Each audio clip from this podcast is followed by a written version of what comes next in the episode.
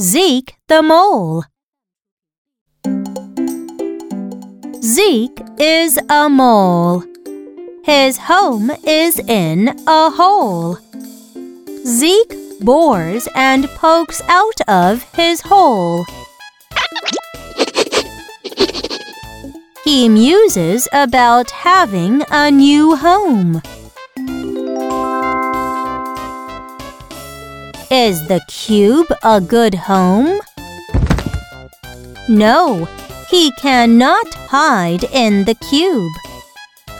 Is the cone a good home? No, he cannot bore in the cone.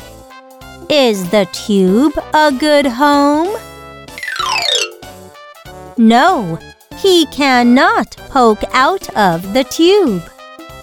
Zeke says, My hole is the best home. He sings a happy tune and goes back to his whole home.